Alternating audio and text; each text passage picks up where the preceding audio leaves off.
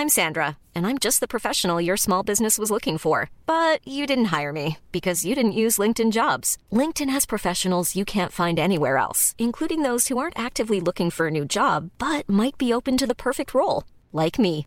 In a given month, over 70% of LinkedIn users don't visit other leading job sites. So if you're not looking on LinkedIn, you'll miss out on great candidates like Sandra. Start hiring professionals like a professional. Post your free job on linkedin.com/people today.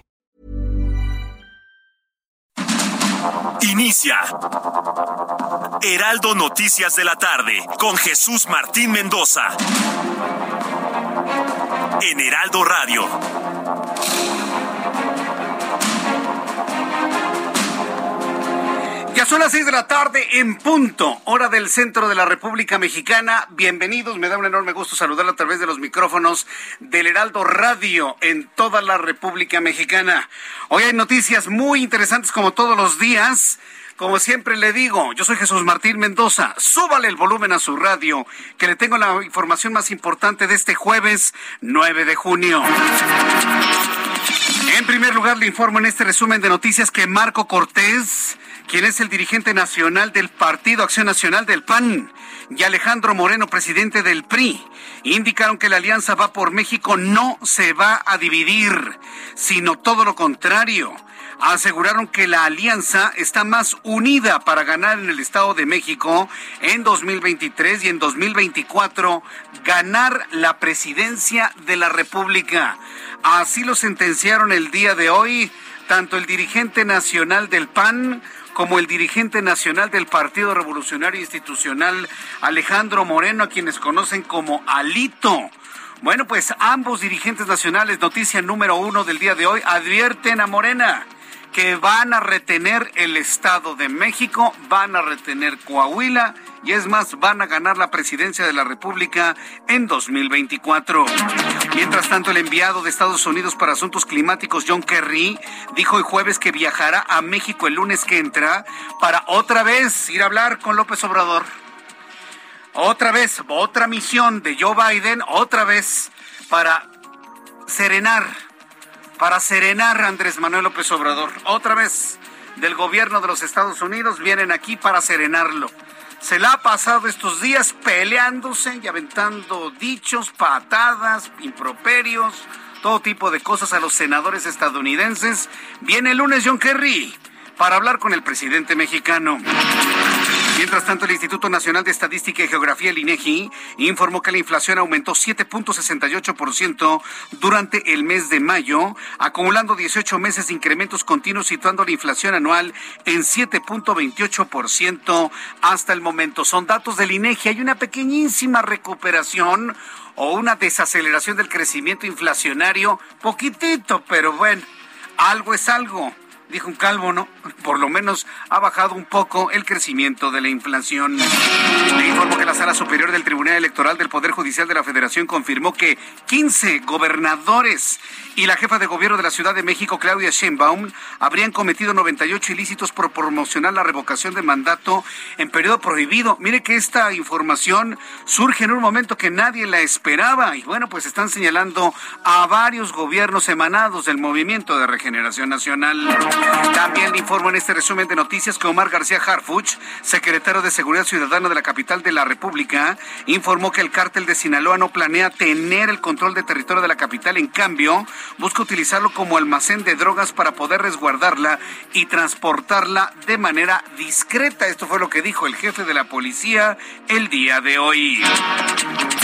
Una noticia que puede dar luz para saber qué es lo que va a pasar finalmente con Banamex, con el Banco Nacional de México. Hoy el portal Bloomberg publicó que el empresario mexicano Carlos Slim, al igual que Banco Santander y otras entidades como Banorte, Mifel, Banco Minero, Germán Larrea estarían interesados en adquirir el Banco Nacional de México, el banco que está poniendo a la venta City en México. Entonces recuerde que esto ya va a dejar de ser Citibanamex. Citi se va a quedar solamente con unos cuantos negocios en México y pone a la venta Banamex. Recordemos que la evaluación del banco está en alrededor de 14 mil millones de dólares. ¿Quién podría comprar un banco de ese tamaño? Bueno, pues Bloomberg habla de Carlos Slim. También se habla del Banco Santander, que podría adquirir Banamex, Banorte, Mifel, el Banco, el, el Banco Minero Mexicano e inclusive el presidente del Grupo México, Germán Larrea. Un sujeto armado abrió fuego en la fábrica Columbia Machine en Maryland, Estados Unidos, ocasionando la muerte de tres personas, cuatro heridos, entre ellos un oficial de policía.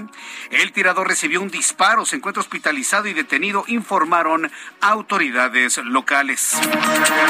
El gobierno de los Estados Unidos anunció este jueves que dispone de un plan operativo para entregar 10 millones de dosis de la vacuna contra COVID-19 para bebés y niños más pequeños hacia el 20 de junio, si recibe la aprobación de los reguladores sanitarios. Estados Unidos sigue con el tema de la vacunación contra COVID-19 19 un anuncio importante cuando estamos prácticamente a las puertas de la quinta ola de contagios en todo el mundo.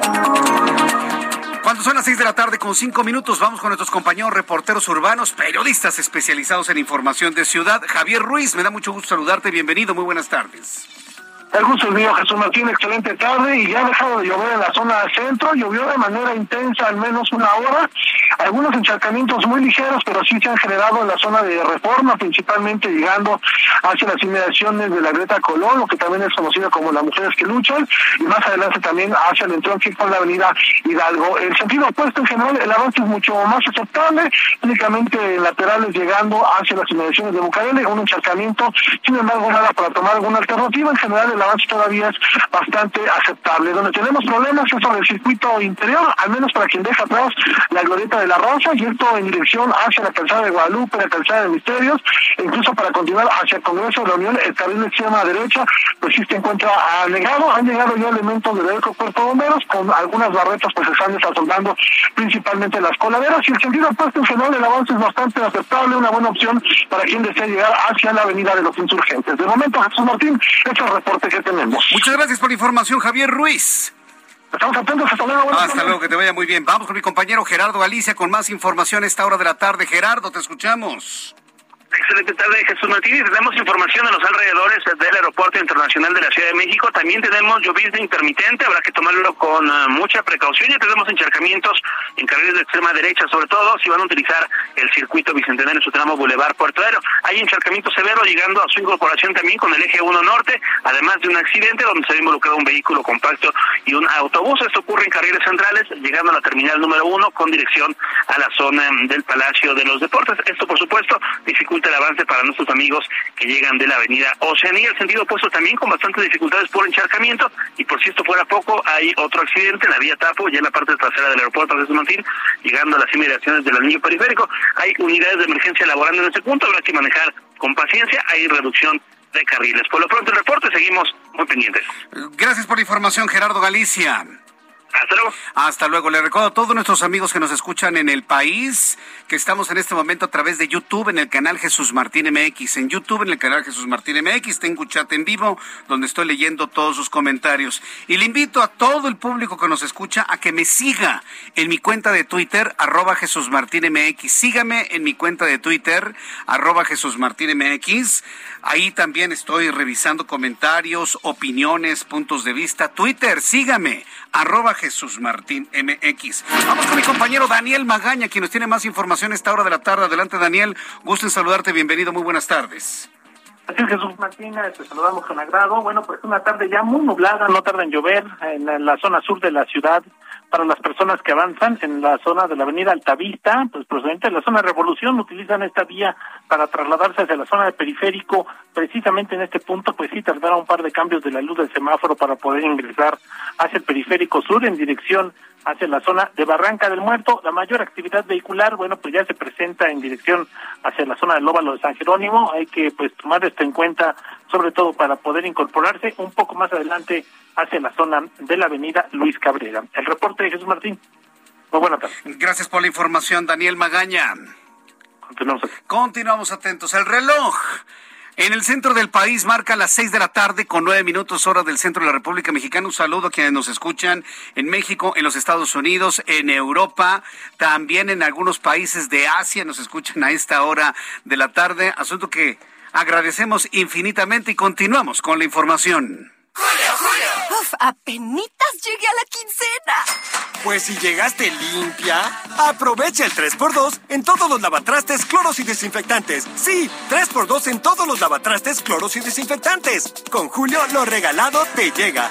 Solo en Soriana. A junio 9. Aplican restricciones. ¡Julio, Julio! Bien, cuando son las seis de la tarde con diez minutos hora del centro de la República Mexicana, bueno, pues continuamos con la información. Más adelante, más adelante le voy a tener aquí en el Heraldo Radio todas las actividades de Marcelo Ebrard, quien en este momento, hay que decirlo, es la voz, la imagen de México en la Cumbre de las Américas.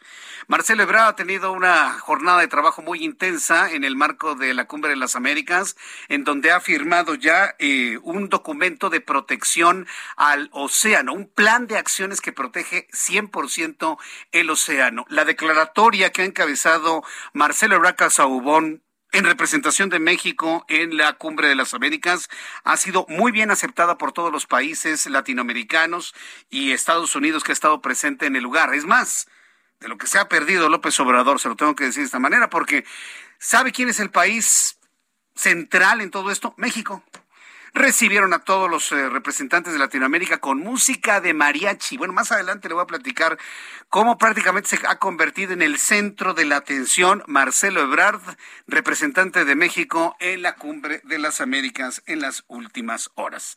Bien, vamos a revisar lo que sucede en materia de meteorología, el Servicio Meteorológico Nacional. Ah, antes, un día como hoy, ¿verdad? Claro, Abraham Arriola, como todos los días, nos informa qué es lo que sucedía un día como hoy, 9 de junio en México, el mundo y la historia. Adelante, Abraham. Amigos, bienvenidos. Esto es un día como hoy en la historia, 9 de junio 1934. En Estados Unidos se estrena la primera película de Donald Duck o El Pato Donald. En 1959 se inaugura el submarino militar George Washington en Estados Unidos, claro, el primero en portar misiles balísticos. En 1968, en los Estados Unidos, el presidente Lyndon B. Johnson declara el día de luto por la muerte del senador Robert F. Kennedy. En el año 2007, la banda argentina Soda Stereo, tras 10 años de separación, anuncia una gira de regreso. Además, hoy es el Día Internacional de los Archivos, así que abraza a tu carpeta más cercana. Esto en conmemoración de la creación del Consejo Internacional de Archivos por la UNESCO en 1948. Amigos, esto fue un día como hoy en la historia. Muchas gracias. Muchas gracias a ti, Abraham Arreola, y saludos a todos los que cumplen años, festejan su santo un día como hoy, 9 de junio. Bien, vamos a revisar las condiciones meteorológicas para las próximas horas. Ya le adelantábamos que llovió en la capital del país. Ay, qué bueno, ¿eh? No sabe cómo agradecemos al bueno, sí, siempre hay que agradecer a Dios, por supuesto, siempre se lo he dicho. Le agradecemos a Dios, al ambiente, a la atmósfera, a la tierra, el que llueva. Créame que siempre hay que ser muy agradecidos con la lluvia, aunque inunde. Acuérdense que una, un lugar, un eh, un centro habitacional, una casa que se inunda es porque seguramente está construido en un lugar donde no debería construirse. Recuerde que el agua siempre reclama su lugar, siempre reclama su lugar. El Servicio Meteorológico Nacional de la Comisión Nacional del Agua nos informa del avance de la onda tropical número 3, un sistema de vaguada monzónica, canal de baja presión, circulación anticiclónica en niveles medios. Todavía esta circulación anticiclónica puede generar un fenómeno de estancamiento de gases contaminantes en el Valle de México, aunque afortunadamente no hubo nada de eso el día de hoy. Esta noche y madrugada, la onda tropical número 3 y la vaguada monzónica originan un temporal de lluvias intensas que podrían generar deslaves e inundaciones en el sur y sureste de la República Mexicana. De manera concreta, la preocupación se centra en el estado de Guerrero, en Oaxaca, en Chiapas y en Veracruz, y por su parte un canal de baja presión sobre el norte, occidente y centro de de la República, aunado un sistema de inestabilidad atmosférica, el ingreso de humedad del Océano Pacífico y Golfo de México, ocasionan lluvias puntuales muy fuertes en eh, Jalisco, Michoacán, Estado de México, así como Puebla, Hidalgo y la Ciudad de México. Es decir, llovió hace ratito, puede llover otra vez en los próximos minutos para que usted lo tome en cuenta. Y como siempre le digo, agradecer infinitamente la lluvia. Agradecer infinitamente la lluvia el día de hoy. Bien, ya con estos elementos le doy a conocer pronóstico del tiempo para las siguientes eh, ciudades, queridos amigos que nos escuchan en Guadalajara, Jalisco, 30 grados en este momento, mínima 17, máxima 32, en Monterrey, Nuevo León, 32 grados en este momento, mínima 24, máxima 36, en Villahermosa, Tabasco, mínima 24, máxima 31, en este momento 29, llueve en Cuernavaca, para nuestros amigos que nos escuchan en Cuernavaca, Morelos, mínima 17, máxima 25, 19 en este momento. Amigos que nos escuchan escuchan en sus automóviles o en los autobuses de pasajeros que van rumbo a Cuernavaca o que van saliendo de Cuernavaca rumbo a la Ciudad de México, manejen con cuidado, con precaución. Hay lluvia, hay neblina en algunos tramos de la autopista. Por favor, queremos que llegue con bien hasta su casa. En Hermosillo, Sonora, calorón, 40 grados en este momento, mínima 25, máxima 42 el día de mañana. Y aquí en la capital del país, nubladísimo, lluvioso por momentos, temperatura 16 grados, está fresco. Temperatura mínima mañana estará en 15 y la máxima 23 grados Celsius.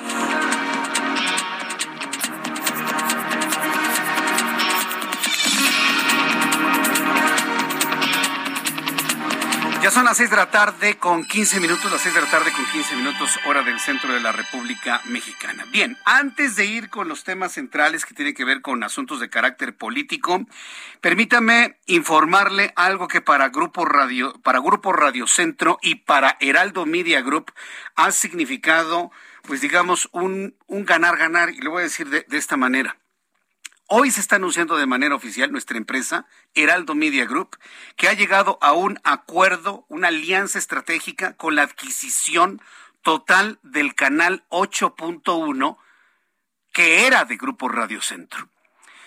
Eh, y, fíjese que el, tema, a mí en lo personal, me ha llamado poderosamente la atención, fuertemente la atención. Le voy a decir por qué. Porque si usted me sigue desde hace algún tiempo, sabe perfectamente bien que a mí me tocó en su momento hablar de la llegada de la televisión cuando trabajaba en Grupo Radio Centro, anunciar que no íbamos a la televisión y posteriormente la llegada de la televisión local en, en aquella empresa en la que trabajé durante 22 años.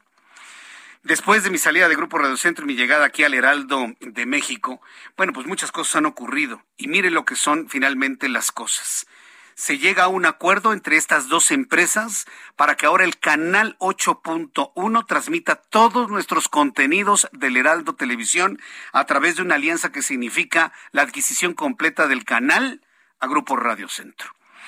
El comunicado de prensa oficial dice lo siguiente, mucha atención, súbale el volumen a su radio para las personas que me están preguntando todo lo que ya se comenta en todos lados y sobre todo en las redes sociales. El comunicado oficial dice lo siguiente, Ciudad de México, 9 de junio de 2022, comunicado de prensa. Heraldo Media Group y Grupo Radio Centro anuncian alianza estratégica en televisión abierta. A partir del 13 de junio de 2022, es decir, a partir del próximo lunes, el Heraldo Media Group transmitirá su programación de televisión a través del canal 8.1, mismo que adquirió en compra definitiva. Grupo Radio Centro, GRC, transmitirá su programación de entretenimiento en el canal 8.2 de televisión abierta. Por eso se habla de una alianza. Aunque ya Heraldo Media Group es dueño del canal 8.1 y en el canal principal transmitiremos nuestro contenido del Heraldo Televisión, hay una alianza en la que la programación del contenido que realice Grupo Radio Centro será transmitido por el 8.2, que hasta donde entiendo creo que son reportajes de la Dolce Vele hasta este momento. Eh, esta alianza esta alianza es parte de las estrategias que estamos implementando para cumplir con nuestros compromisos y ofrecer a la audiencia una variedad de contenidos que permita tener más televidentes y así ser más atractivos para los anunciantes, señaló Jacinto Marina, CEO de, CEO de Grupo Radiocentro. Al respecto, Franco Carreño, nuestro director general en el Heraldo Media Group, resaltó que el compromiso del grupo es ofrecer contenidos de calidad para la audiencia que sigue las transmisiones en televisión abierta, por lo que esta adquisición es parte de las inversiones que desarrollan para convertirse en uno de los principales medios de comunicación del país, donde son líderes en los segmentos digital y radiofónico, donde somos líderes en el segmento digital y en el sector radiofónico.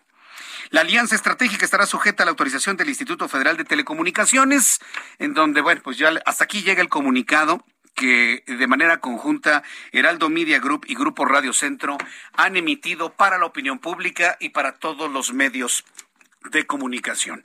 El próximo lunes 13 de junio iniciaremos nuestras transmisiones. En el primer minuto, en el primer segundo, empezará usted a ver la H que sí se ve, la H que sí se ve en el canal 8.1 del Valle de México, que tiene un alcance de 100 kilómetros de radio, es decir, 100 kilómetros a la redonda vamos a cubrir en el Valle de México, pues prácticamente cubriendo toda la Ciudad de México, todo el Estado de México, Tlaxcala, buena parte de Puebla, el Estado de Morelos, en fin ha sido verdaderamente algo extraordinario que yo sí le quiero compartir a usted este gusto, este gusto que me da, que nos da a todos los que trabajamos en Heraldo Media Group, de tener nuevamente la posibilidad de estar al aire en televisión abierta a partir del próximo lunes.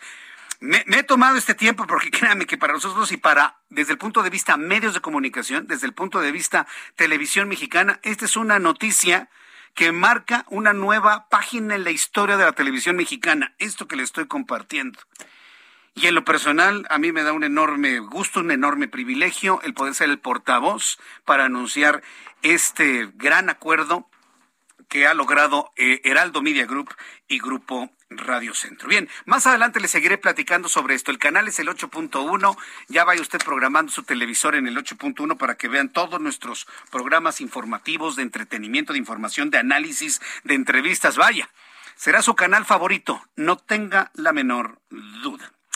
Vamos con mi compañera Elia Castillo, reportera del Heraldo Media Group en donde, bueno, pues la Alianza va por México, presenta un pacto para combatir a Morena y, y al actual presidente, es decir, ganar las elecciones de 2023 y ganar la presidencia de la República en 2024. Adelante, Elia, gusto en saludarte. Muy buenas tardes, te saludo con gusto. Así es, la coalición Va por México que conforman PAN, PRI PRD anunció la firma de un pacto con el objetivo de blindarse y enfrentar a Morena y al gobierno federal de cara a las elecciones presidenciales de 2024. Esto en respuesta, dijeron, a la actitud intolerante y a la cerrazón que ha manifestado tanto el gobierno federal como el partido en el gobierno. Por ello, aplicarán una moratoria constitucional que implica no aprobar ninguna reforma constitucional en lo que resta de la 65 legislatura que concluye hasta 2024. Jesús Martín, además, crearán una comisión de investigación sobre la presunta intromisión de grupos del narcotráfico en las elecciones del 5 de junio a favor de los candidatos de Morena iniciarán con el análisis para la selección de los candidatos que competirán en 2023 en las elecciones del Estado de México y Coahuila y además arrancarán ya con la organización de la elección presidencial de 2024. Esto lo señalaron en conferencia de prensa en un hotel de la, de la Ciudad de México los presidentes nacionales del PAN Marco Cortés, del PRI Alejandro Moreno y del TRD Jesús Zambrano dijeron eh, o dieron lectura a esta declaratoria con las acciones que emprenderán de cara a 2024 y luego del proceso electoral del pasado 5 de junio. Pero escuchemos parte de lo que comentaron los dirigentes del PAN y el PRI al respecto. Ni nos van a doblar ni nos van a echar para atrás. Sabemos que Morena es una tragedia y una desgracia para este país. La coalición va firme, la coalición va con todo en el 2023 les vamos a ganar el Estado de México y les vamos a ganar Coahuila y en el 24 vamos a llegar a la presidencia de la República. No aprobaremos cualquier iniciativa de reforma, adición o modificación a la Constitución. Estaremos muy alertas para impedir que se aprueben iniciativas que violen la Constitución. A la coalición va por México, no la van a dividir a pesar de sus ataques y calumnias, porque ésta protege la Constitución evita la destrucción y regresión.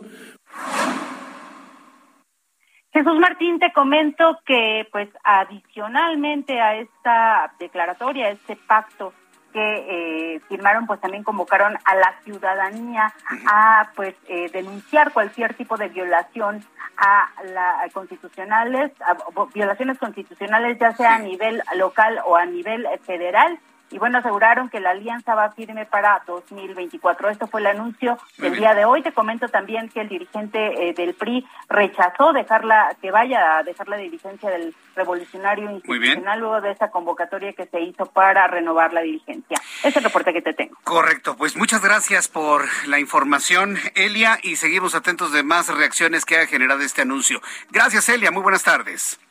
Muy buenas tardes. Buenos anuncios de regreso con más noticias aquí en el Heraldo Radio.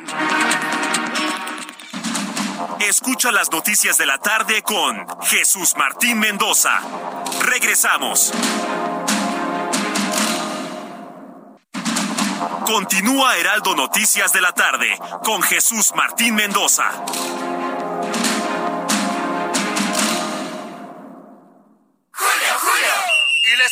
Roja por esa llegada tan dura. Uy, pues para los manchados, llega el 3x2 en desmanchadores y prelavadores. Y además, 3x2 en aromatizantes e insecticidas. Sí, al 3x2. Con Julio, lo regalado te llega. Solo en Soriana. A junio 9. Aplican restricciones. Ya son las 6 de la tarde con 30 minutos, las seis y media, hora del centro del país. Yo le agradezco mucho todos sus comentarios al anuncio que le he hecho de la compra que hace Heraldo Media Group del canal 8.1 de televisión, en el cual estaremos a partir del próximo lunes acompañándole con toda nuestra programación del Heraldo. Mario Maldonado en las mañanas, estará mi compañero Alejandro Cacho en las mañanas, Gastrolab, eh, mi compañero Darío Celis, también eh, la compañía de televisión, tu servidor, de 2 a 3 de la tarde en televisión. Y bueno, pues toda la programación que usted, que usted conoce, ¿no? Puro Barrio, este, en fin, Javier Solórzano en la noche, Salvador García Soto, en fin, todos los programas que usted conoce de entrevistas, de comentarios, de análisis, de noticias, como el que yo encabezo de 2 a 3 de la tarde. Así que no se lo pierda próximo lunes. El Heraldo por el 8. El Heraldo a través del canal 8. Y yo voy a tener el programa a las 2 por el 8. A, a partir del próximo lunes, Dios mediante. Bien, continuando con toda la información, le informo que un total de 15 gobernadores, fíjese, esta noticia va a generar muchos comentarios durante las próximas horas, pero es una noticia fresca que acaba de surgir del Tribunal Electoral del Poder Judicial de la Federación. Un total de 15 gobernadores y la jefa de gobierno capitalina Claudia Sheinbaum fueron encontrados responsables, dice el tribunal, de 98 ilícitos por haber promocionado la revocación de mandato, pues el Tribunal Electoral determinó que vulneraron el principio de neutralidad durante el proceso de la consulta popular. Entro en contacto con Carlos Navarro, reportero del Heraldo Media Group, quien nos tiene Además de la noticia, ya las primeras reacciones de la jefa de gobierno de la Ciudad de México, Claudia Sheinbaum. Adelante, Carlos, gusto en saludarte. Buenas tardes. Buenas tardes, Martín. Te saludo con gusto a ti, al auditorio, y te comento que la jefa de gobierno, Claudia Sheinbaum, aseguró que no, no violaron la ley electoral. Esto después de lo que ya comentabas de la decisión del Tribunal Electoral del Poder Judicial de la Federación. Hoy, en conferencia de prensa en compañía del gobernador de Michoacán, Alfredo Ramírez Bedoya, la mandataria dijo que se está judicializando justamente el tema de abordado. Escuchemos. Los propios transportistas en estas mesas escuchar este, este audio que, que comenta Claudia Sheinbaum, jefa de gobierno de la Ciudad de México, como una primera reacción, Carlos Navarro, a lo determinado por el Tribunal Electoral del Poder Judicial de la Federación. Ya lo tenemos listo, escuchamos a la jefa de gobierno. Porque no podemos seguir con instituciones electorales, llámese Instituto Nacional Electoral, Tribunal Electoral o instituciones locales que en realidad responden a intereses personales o de grupo, no responden a intereses de la democracia. Entonces aquí lo más importante es que los gobernadores, gobernadoras, eh, estamos unidos, de la cuarta transformación estamos unidos y tenemos esta posición y lo que eh, desde mi punto de vista pues es que buscan judicializar temas que tienen que ver con la democracia. Y nosotros no violamos ninguna ley electoral. Insistió que el Instituto Nacional Electoral ha perseguido tanto a gobernadores como gobernadores, así como personas relacionadas con este movimiento de regeneración nacional morena. Así es que ya, ya hubo reacción, Jesús Martín, a esta eh, sentencia que emitió la Sala Superior del Tribunal Electoral de la Federación. Correcto, bueno, pues estaremos atentos a más reacciones y evidentemente ante los comentarios de la jefa de gobierno, pues eh, los elementos de juicio que ha tenido el tribunal para emitir esta resolución. Muchas gracias, Carlos. Buenas tardes. Oye, Carlos Navarro, Carlos Navarro, eh, traes una, una nota de último momento, ¿no? En cuanto al transporte. A ver, coméntanos de qué se trata. Se nos fue. Bueno, a ver, hay información que está fluyendo en este momento. Eso es lo que está ocurriendo precisamente en este momento. Eh, hace unos instantes, Andrés Layuz, quien es el secretario de Movilidad del Gobierno de la Ciudad de México, ha salido a medios de comunicación ha salido a medios de comunicación para anunciar un primer acuerdo en el tema del transporte público en la Ciudad de México. Atención amigos que nos escuchan en otras partes del país. Esto inclusive, sí, es de, de, de importancia y de interés para ustedes y les voy a decir por qué.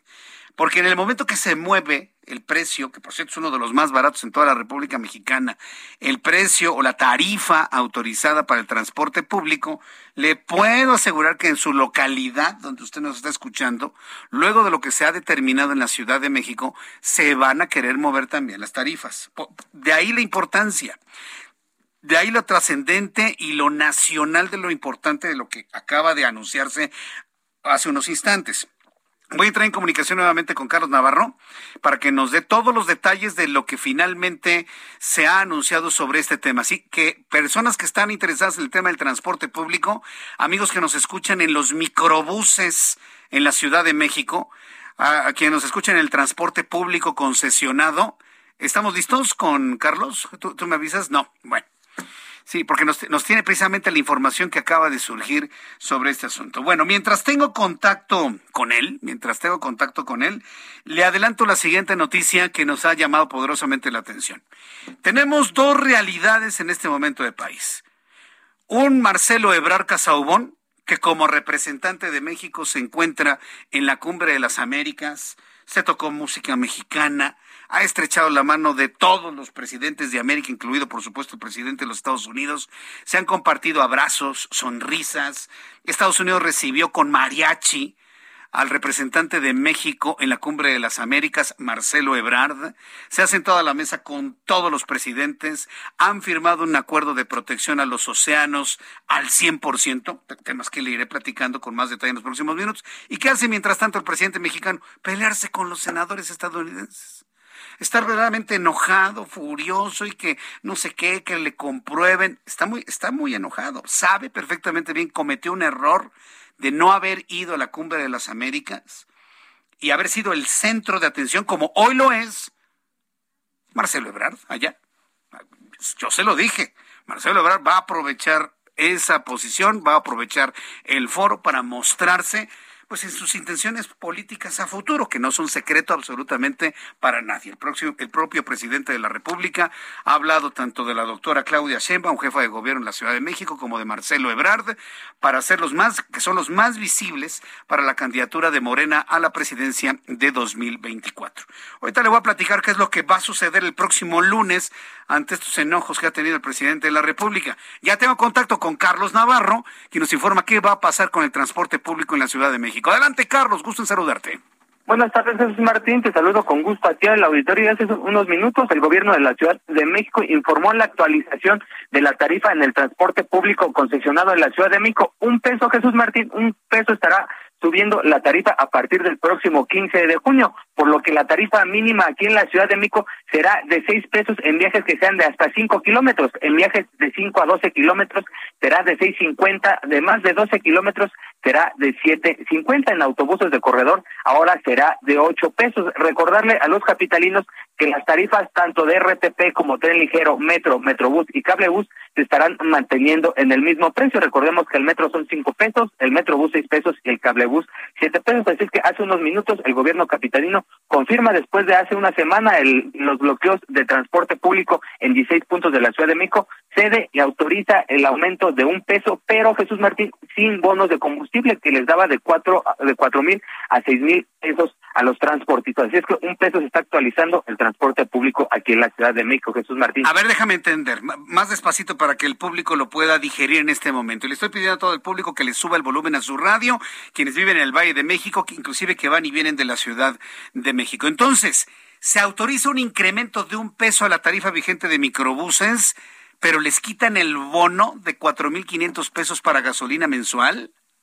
Es correcto, Jesús Martín. Se sube un peso, pero se les elimina el bono de combustible que se les estaba dando a los transportistas y que surgió justamente por la emergencia sanitaria ante la disminución de usuarios que tomaban los el transporte público. E, e, entonces al quitarles el bono, entonces los transportistas tampoco se van a comprometer ni a capacitar, ni a quitar vidrios entintados, eh, ni a darle mantenimiento a sus unidades. ¿O cuáles son los compromisos que van a asumir eh, eh, el transporte público concesionado?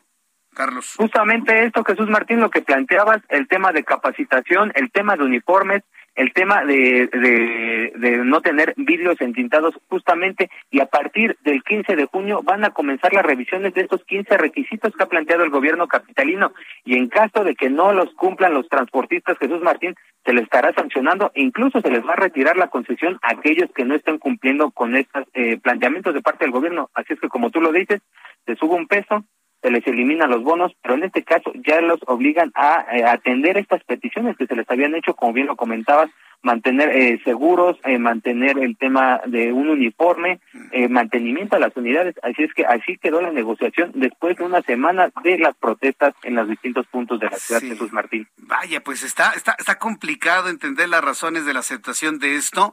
Todas las rutas, todas las empresas de rutas aceptaron este acuerdo dijeron que la gran mayoría, pero son libres de expresar eh, alguna inconformidad, que en esta ciudad simplemente hay libertad de expresión y pueden manifestar sus inconformidades después de la actualización de esta tarifa, Jesús Martín. Correcto. Bueno, pues muchas gracias por esta información. Gracias, Carlos. Hasta luego, buenas tardes. Hasta luego, muy buenas tardes. Un peso de cinco a seis pesos. Estoy hablando del, del, primer tramo, ¿no? Que es finalmente lo que pagamos y en autobuses de corredor sube de siete a ocho pesos pero les quitan el bono de gasolina. ¿Les conviene? Yo, estoy de acuerdo con lo que me está diciendo David Martínez, que no creo que les convenga. Mire, vamos a hacer una cosa. Yo sé que este programa nos lo escuchan muchos amigos de diferentes rutas en la Ciudad de México. Muchas rutas nos escuchan. Yo le voy a pedir a nuestros amigos transportistas, operadores de microbuses y autobuses, a quienes les han autorizado el incremento de un peso a partir del próximo miércoles, a partir del próximo miércoles 15 de junio, que me escriban a través de Twitter, arroba Jesús Martín MX, o a través de YouTube en el canal Jesús Martín MX, y nos digan si están de acuerdo o no, no, están de acuerdo. ¿Les conviene que les quiten el bono de gasolina de 4.500 pesos a cambio de subir la tarifa un peso? A ver, yo sí quisiera que nuestros amigos transportistas, los que están al volante, ¿eh? los que van cobrando, los que hacen la cuenta, que nos están escuchando, me envíen un mensaje a través de estas dos plataformas que les acabo de comentar y me compartan algún punto de vista para poder entender finalmente la, la, la, la lógica de este acuerdo aceptado que hoy anuncia el gobierno capitalino a través de la Secretaría de Movilidad. Seis de la tarde con 42 minutos. Si hablamos de anuncios, uno que nos movió mucho ayer en la noche, que ya se lo comentaba aquí en el Heraldo Radio, es la decisión de la Unión Europea de pedir a todos los mexicanos que busquen entrar a los países europeos a partir del mes de mayo de 2023 un requisito de entrada. Ayer lo calificábamos como una visa. Sin embargo, hoy la Unión Europea, los países europeos dicen, no, no, no se trata de una visa, se llama una ETIAS que tendrá una vigencia de tres años para permitir el ingreso durante 60 días a los países europeos eh, y se tiene que cumplir con una serie de requisitos para evitar la ilegalidad o permanencia ilegal de mexicanos en Europa.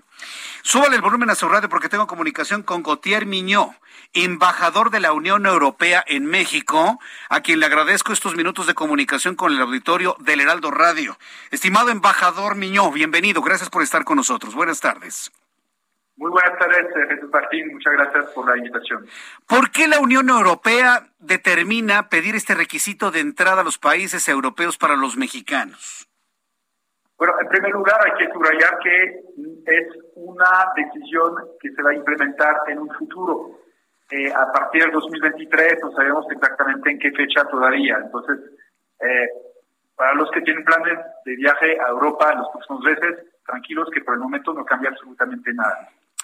El, el, que usted me diga que es una decisión a futuro, porque ayer se anunciaba que es para, para mayo de 2023, ¿significa que algo puede pasar en el camino y antes de, esta fecha fatal podría ocurrir algo que elimine este requisito de entrada o ya es una decisión definitivamente tomada? Sí, ya es una decisión que se tomó desde el 2018 en realidad. Eh, y simplemente, bueno, que se preveía que se iba a demorar varios años en implementar este nuevo sistema que vamos a describir y bueno, se demoró un poco por lo de la pandemia. Entonces sí, se va a implementar, pero todavía no. Mayo del 2023 es la fecha prevista por el momento, pero puede, puede cambiar, puede ser en algún otro momento del próximo año. Y no va a enfocarse solamente a los mexicanos, es lo que creo que hay que subrayar, es para todos los países eh, exentos de visa para eh, viajar para menos de 90 días a la Unión Europea. Fíjese, en términos periodísticos siempre decimos, usted ya nos dio nota el hecho de que esta decisión se haya tomado en 2018, porque en ese sentido va mi siguiente pregunta. El hecho de que se haya tomado esta decisión de implementar esta ETIAS, este requisito de entrada a Europa, eh, que se haya tomado esta decisión en 2018, entonces descarta que esta decisión se haya tomado por los desencuentros que ha tenido el presidente mexicano con países europeos como Austria y España? No tiene absolutamente nada que ver con la relación bilateral entre la Unión Europea y México. Eso es una medida que se aplicará a más de 70 países, mm. todos los que son exentos de visa. Entonces, realmente no tiene ninguna relevancia eh, eh, el tema de la relación bilateral en este caso.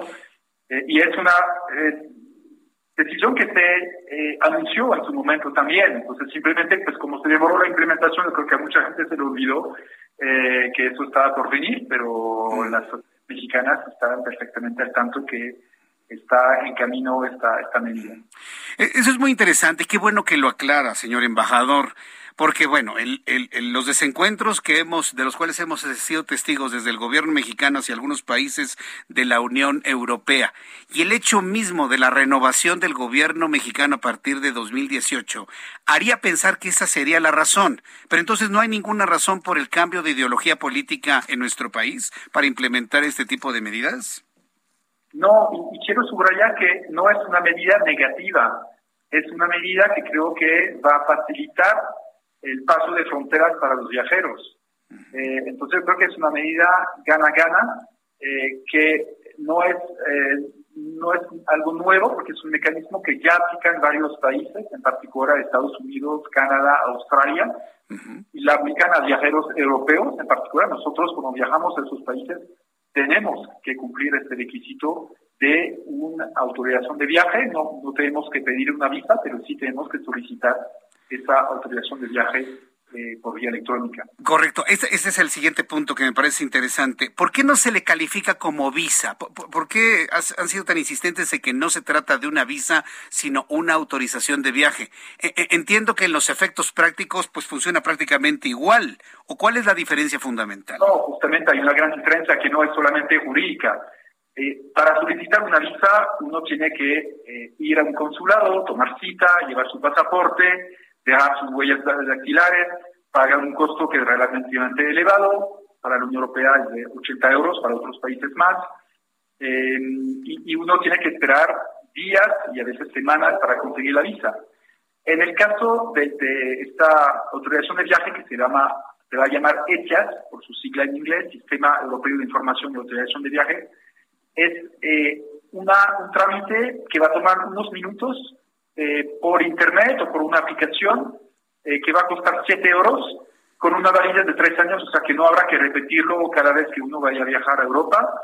Eh, y nuevamente para el 95% de los casos se va a conseguir en cuestión de minutos por correo, electrónico.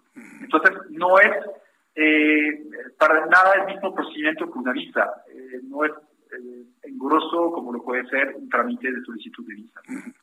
Esta autorización de viaje buscaría eliminar, bueno, no eliminar, pero sí reducir de manera significativa eh, la estadía ilegal de mexicanos en Europa. En realidad, lo que va a reducir sobre todo es el caso de personas que están retenidas en la frontera al momento de cruzar la frontera.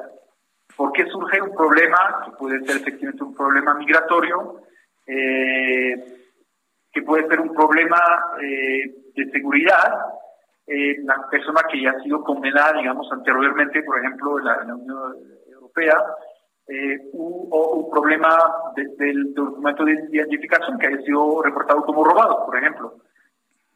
actualmente esos problemas pues, surgen al momento en que la persona se presenta en la frontera y es muy eh, complicado para todos, porque a esa persona se la detiene a veces varias horas, hasta a veces se la deporta a su país. Entonces es mejor anticipar esos problemas a través de una especie de prechequeo que da tranquilidad a todo el mundo y que nos va a permitir reducir este tipo de casos y pues conocer mejor las personas que viajan, eh, los extranjeros que viajan a Europa desde países exentos de visa. Correcto. En el caso de México y, y en esta idea de conocer mejor a quienes viajan desde México a la Unión Europea, ¿se va a pedir algún tipo de requisito desde el punto de vista económico, de, solvencia económica, de solvencia patrimonial para poder ingresar a la Unión Europea? Este, estos detalles de, la eh, de, qué se va a pedir en el formulario van a estar más adelante, eh, pero efectivamente eso hace parte de los requisitos que ya existen en, eh, al momento de cruzar la frontera perfectamente a, un viajero le pueden pedir y le piden regularmente que compruebe que tiene recursos suficientes, eh, tarjeta de efectivo, tarjeta de crédito o efectivo, bueno, en cantidad suficiente, eh, para poder pues solventar su, su, estadía en la Unión Europea. Y si no lo puede demostrar, pues es un caso de retención, justamente. Entonces, sí, este tipo de, de preguntas que se pueden hacer efectivamente eh, sobre eh, este caso, pero no es algo nuevo, es algo que ya existe. Muy bien, pues eh, yo, yo, le quiero agradecer mucho el que me haya tomado la llamada telefónica, señor embajador Gautier Miñó. Eh, gracias por aclarar toda esta serie de dudas en torno a esta autorización de viaje que se anunció, haber aclarado a la opinión pública que es una decisión tomada para 70 países desde el año 2018 y que posiblemente por la cantidad de noticias que tuvimos en México en el 2018, pues pasó desapercibido, no se le dio el peso suficiente y ahora que se ha anunciado ya su implementación para el año que entra en una fecha todavía por definir, ha causado pues sin duda alguna muchos comentarios y muchas reacciones. Yo le agradezco mucho que me haya tomado la llamada telefónica para aclarar toda esta situación, señor embajador. Estaremos en contacto en oportunidad futura, si usted me lo permite.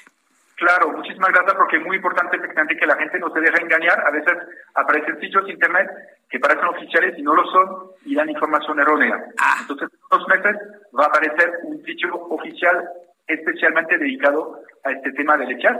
Pero mientras tanto, la información confiable está en nuestra eh, página de internet, en nuestras redes sociales de la Delegación de la Unión Europea en México y de la Comisión Europea. Así lo haremos del conocimiento de la opinión pública de manera frecuente para evitar sitios dudosos y nos remitiremos a los sitios de la Unión Europea en México. Gracias, señor embajador.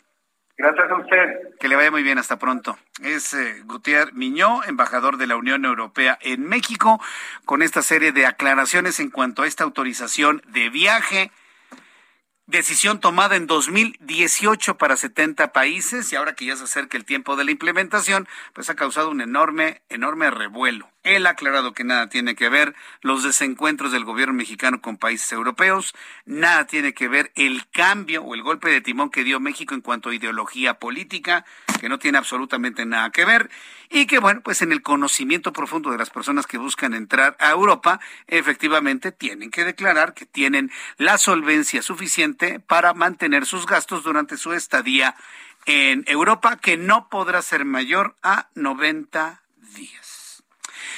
Son las seis con cincuenta y tres. Las seis de la tarde. las seis de la tarde con 53 minutos, 54 ya.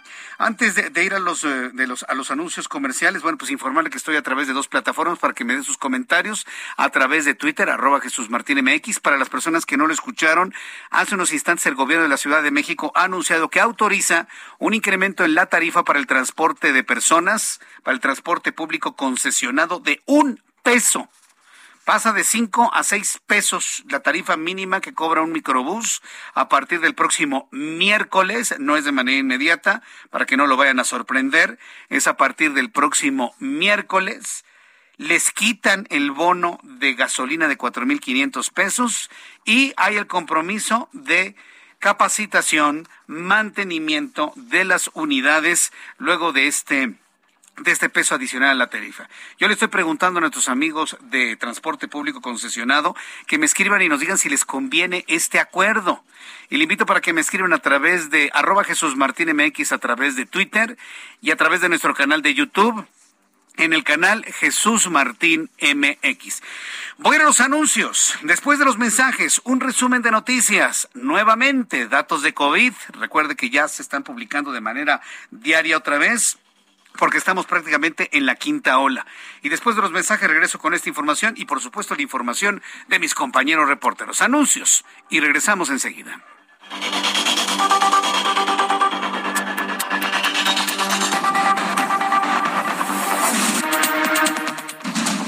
Escucha las noticias de la tarde con Jesús Martín Mendoza.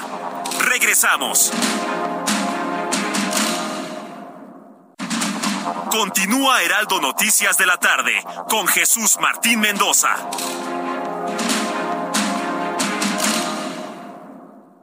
¡Julio, Julio! Y le sacan la roja por esa llegada tan dura.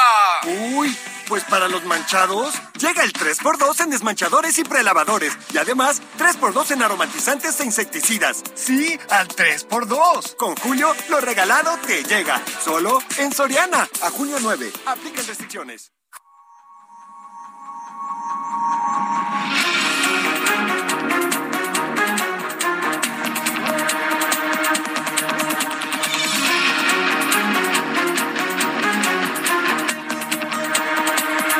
Las siete en punto hora del centro de la República Mexicana. Estas son las noticias más importantes en el Heraldo Radio. Heraldo Media Group anuncia una alianza estratégica con Grupo Radio Centro en el cual adquiere de manera definitiva el canal de televisión 8.1. Por lo tanto, con esta alianza de compra-venta, Heraldo Media Group transmitirá a partir del próximo lunes 13 de junio toda su programación de Heraldo Televisión a través del canal 8.1. Heraldo Televisión, nos vemos en el 8. Heraldo Televisión, nos vemos en el canal 8 a partir del próximo lunes. Marco Cortés, dirigente nacional del PAN, y Alejandro Moreno, presidente del PRI, indicaron que la alianza Va por México no se va a dividir sino todo lo contrario, está más unida para ganar en el Estado de México para 2023 y en 2024 la presidencia de la República. También informo que John Kerry, quien es el enviado de Estados Unidos para asuntos de carácter climático, pero vaya, es un hombre muy cercano a Joe Biden, es un asesor político de, mucha talla, John Kerry, pues va a ir a visitar al presidente mexicano la próxima semana, ¿sí? Estará el próximo lunes en donde mantendrá conversaciones con el presidente mexicano en el Palacio Nacional. En este resumen de noticias le informo a esta hora de la tarde que en entrevista con el Heraldo Radio hace unos minutos, Gautier Miñó, embajador de la Unión Europea en México, declaró que el permiso de viaje instaurado por la Unión Europea para aplicarse en 2023 no está ligado a relaciones bilaterales del gobierno mexicano con algunos países europeos. O sea, de manera concreta, no tiene nada que ver con los desencuentros que ha tenido el presidente mexicano con el gobierno de España o con el gobierno de Austria explicó el embajador de la Unión Europea en México que esta autorización de viaje es una decisión tomada desde el año 2018 que se demoró por distintos factores. Agregó que existe una gran diferencia con la visa porque la autorización de viaje tendrá un bajo costo apenas de 7 euros y se va a tramitar a través de Internet sin la necesidad de biométricos. Sí, ya es una decisión que se tomó desde el 2018 en realidad.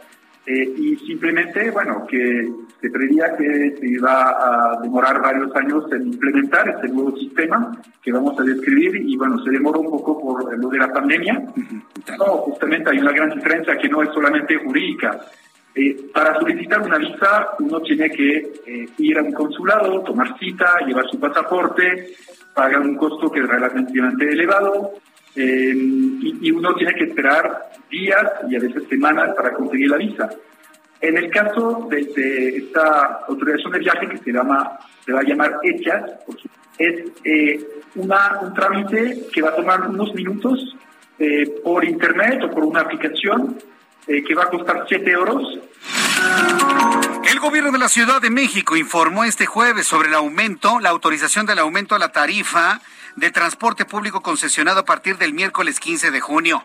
Andrés Layuz, titular de la Secretaría de Movilidad, precisó que el aumento de un peso un peso subirá la tarifa a partir de la próxima semana. Solo aplicará para el transporte concesionado, por lo que se mantendrán las tarifas para el metro, para el metrobús y RTP.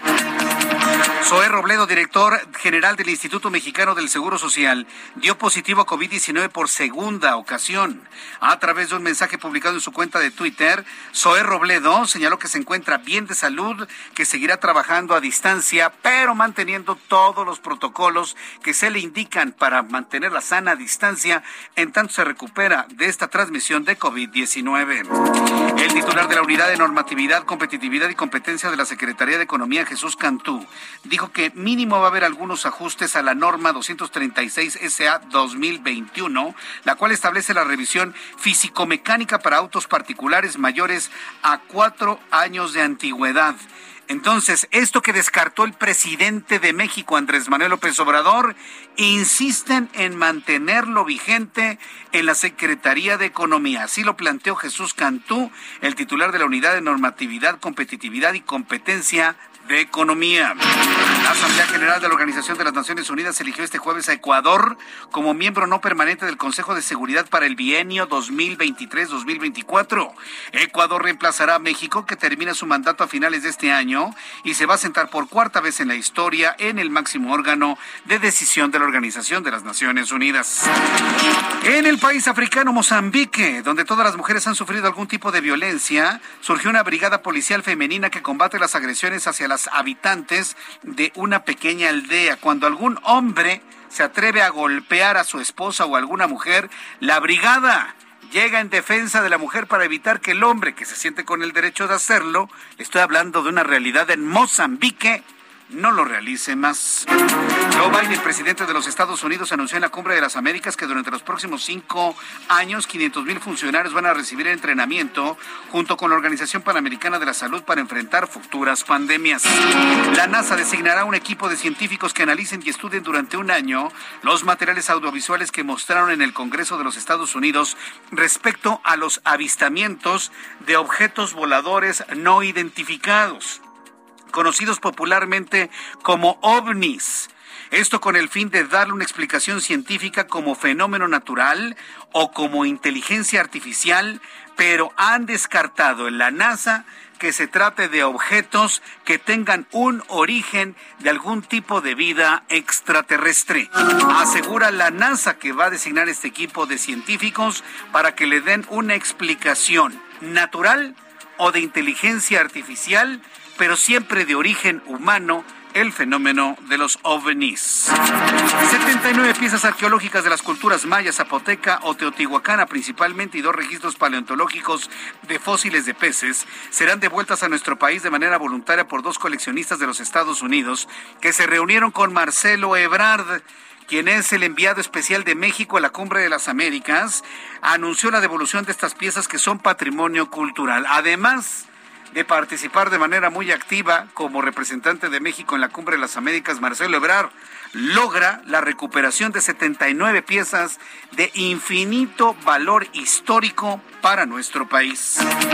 La flor de la mostaza negra es una especie invasora en California que mata y evita el crecimiento de otras especies de plantas, pero se seca y genera yescas que está ocasionando los incendios forestales como medidas que se utilizarán en rebaños de cabras que disfrutan comer esta hierba seca y limpia mitigan las plantas invasoras y secas que permiten la expansión e inicio de los incendios forestales. Bueno, pues esta es la forma en la que van a abordar el problema de los incendios en California que prácticamente han devastado todas las áreas verdes que tiene esta entidad en los Estados Unidos de Norteamérica. Son las noticias en resumen. Le invito para que siga con nosotros. Le saluda Jesús Martín Mendoza.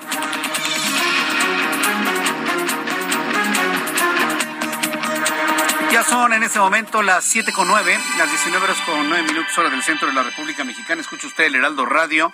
Yo soy Jesús Martín Mendoza con toda la información a esta hora de la tarde. Vamos con nuestros compañeros reporteros urbanos. Javier Ruiz, gusto en saludarte. ¿En dónde te ubicas? Sí, mío, Jesús Martín, sobre el circuito interior exactamente, y es que tenemos dos problemas de consideración, Jesús Martín, al menos para llegar al paseo de la reforma procedente de la Avenida Revolución. Tenemos reducción de carriles justamente debido a que tenemos un encharcamiento de consideración. Únicamente tenemos habilitado el carril de extrema izquierda. Esto está provocando que el avance sea complicado para quien desea llegar hacia los ejes 1 y 2 norte. También más adelante, en las inmediaciones de la calle de Río Balsa, tenemos un choque en carriles centrales donde dos vehículos se ven involucrados. Esto está provocando también que el avance sea lento en dirección hacia la glorieta de la raza, así que hay que salir con anticipación. El sentido opuesto también ya con avance lento, una vez que se deja pie, y esto para quien desea llegar principalmente hacia la zona de Revolución o bien para continuar al viaducto Miguel Alemán. De momento, Jesús Martín, ese es el reporte que tenemos. Muchas gracias por la información, Javier Ruiz. A que Hasta luego, que te vaya muy bien. Gerardo Galicia, gusto en saludarte. ¿En dónde te ubicamos? El gusto es nuestro Jesús Martín, zona oriente de la capital y tenemos información para nuestros amigos eh, que van a transitar en los alrededores de Plaza Oriente. Ha dejado de llover en este perímetro, pero sí tenemos bastantes conflictos viales y van a utilizar el eje 5 Oriente, la avenida Javier Rojo Gómez. Hay problemas para superar el eje 3 Sur, llegando al eje 4 y avenida Canal de Tesondle, por la gran cantidad de personas que llegan a los centros comerciales. Además, el transporte público que hace base en estos puntos habrá que manejar de preferencia por carriles de extrema izquierda. Y si van a utilizar Tesondle, también encontramos dificultades en su cruce con la avenida Canal de Churubusco y también llegando al perímetro de Plaza Oriente. Y por lo pronto, Jesús Martín, el reporte. Gracias por la información, Gerardo Galicia. Hasta luego. Daniel Magaña, gusto en saludarte. ¿En dónde te ubicamos, Daniel? Así Jesús Martín, te saludamos con agrado ahora con información vehicular de la zona de la avenida Canal de Miramonte, sobre todo las personas que se incorporan tanto de la zona del circuito interior como también en la zona de la calzada tasqueña. En esta incorporación, bueno, pues debido a la hora, muchas personas pues ya salen del eh, metro, del paradero tasqueña, abordan el transporte colectivo en esta zona también y bueno, pues se retrasa el avance para trasladarse más adelante hacia la zona de la colonia Avante o bien poco más adelante a partir de la zona de la avenida de las bombas pues ya el avance con mayor eh, pues eficacia en dirección hacia la zona de la calzada del hueso o bien las personas que utilizan la zona de Miramontes para trasladarse hacia la zona de Xochimilco, esto ya a través de la avenida Prolongación División del Norte. Reporte. Muy buenas tardes. Gracias, muy buenas tardes a mi compañero Daniel Magaña. Son las siete con once, las 19 horas con once minutos hora del centro de la República Mexicana. Tenemos información de economía y finanzas con Héctor Vieira.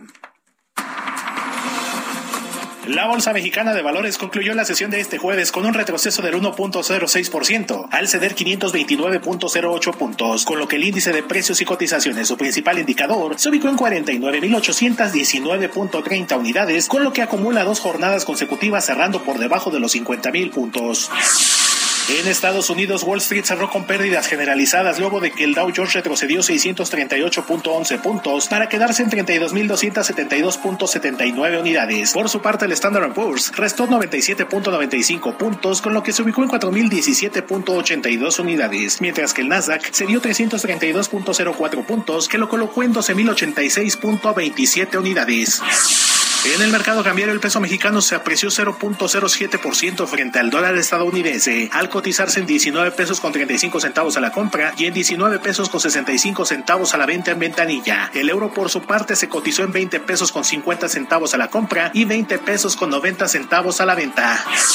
En materia de criptomonedas, el Bitcoin tuvo un alza en su valor del 0.10%, con lo que cerró este jueves en 30.067.50 dólares por unidad, equivalente a 591.779 pesos mexicanos con 51 centavos. El Instituto Nacional de Estadística y Geografía dio a conocer que en mayo la inflación se elevó 0.18% para ubicarse en 7.65% a tasa anual, superando así las estimaciones del mercado, mientras que el índice subyacente llegó a 7.28%, su mayor nivel desde enero de 2001.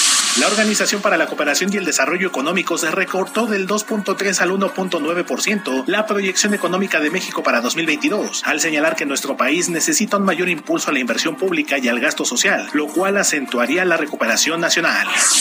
La Conferencia de Naciones Unidas sobre Comercio y Desarrollo dio a conocer que en 2021 México captó 31.621 millones de dólares en inversión extranjera directa. Esto es 3.687 millones más que el año previo, lo que colocó a nuestro país entre los primeros 10 lugares a nivel mundial en este rubro.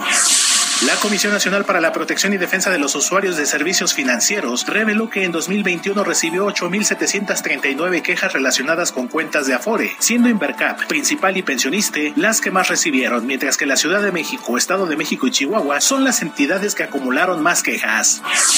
Informó para las noticias de la tarde Héctor Vieira.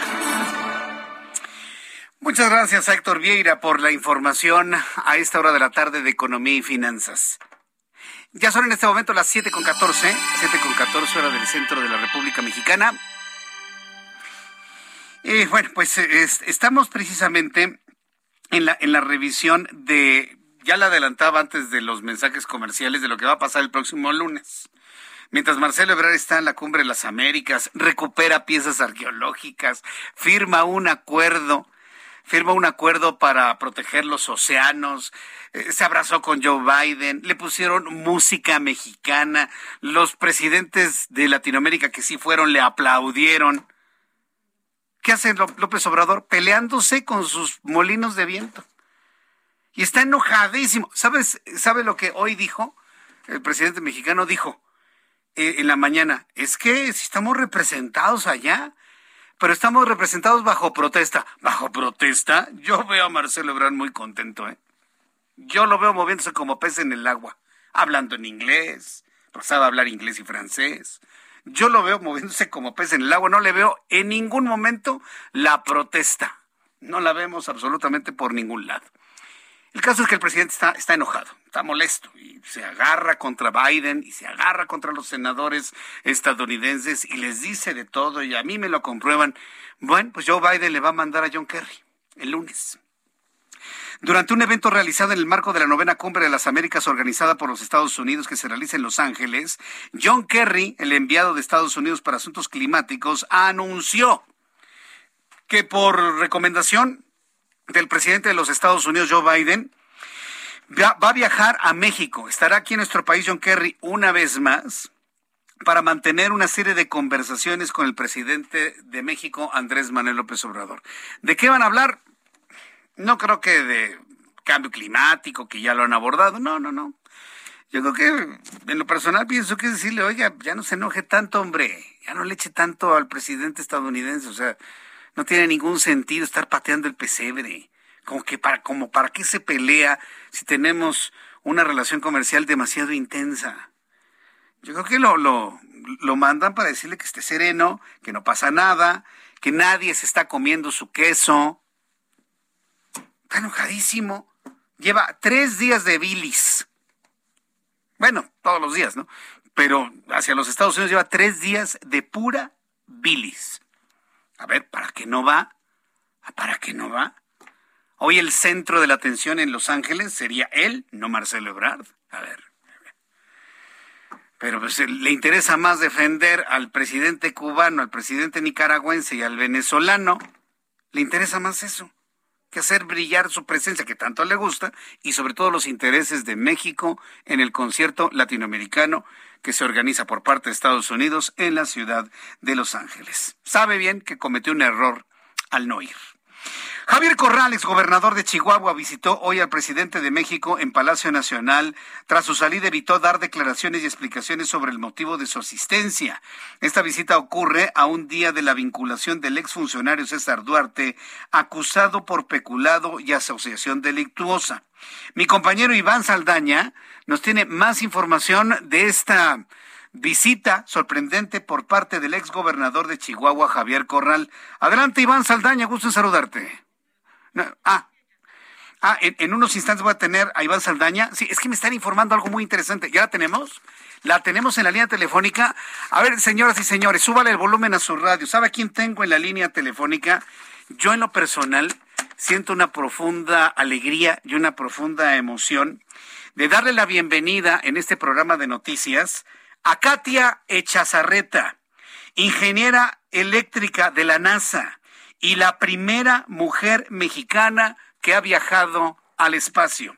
Estimada Katy Chazarreta, me da mucho gusto saludarte. Bienvenida al Heraldo. ¿Cómo te encuentras? Muy buenas tardes. Gracias por tu tiempo, Katia. Hola, muy buenas tardes. Estoy increíble, todavía soñando con el viaje. Sí, yo no voy a poder olvidar nunca estas fotografías que conocemos en el momento que te encontrabas a 70 kilómetros de altura, no más, ¿no? Más de 100 kilómetros de altura, observando ya la negrura del espacio, la hermosura del azul de la tierra y tú al borde del llanto, Katia, al, al, sentir la gravedad cero en este lugar. ¿Qué es lo que pensabas en ese momento mientras veías a la tierra desde el espacio? Fue un momento tan hermoso para mí porque yo pensé que iba a ser una transición más gradual, que me iba a dar cuenta cuando salíamos, mm, no lentamente porque íbamos muy rápido, pero que, te ibas a dar cuenta de, cuando estás saliendo del planeta.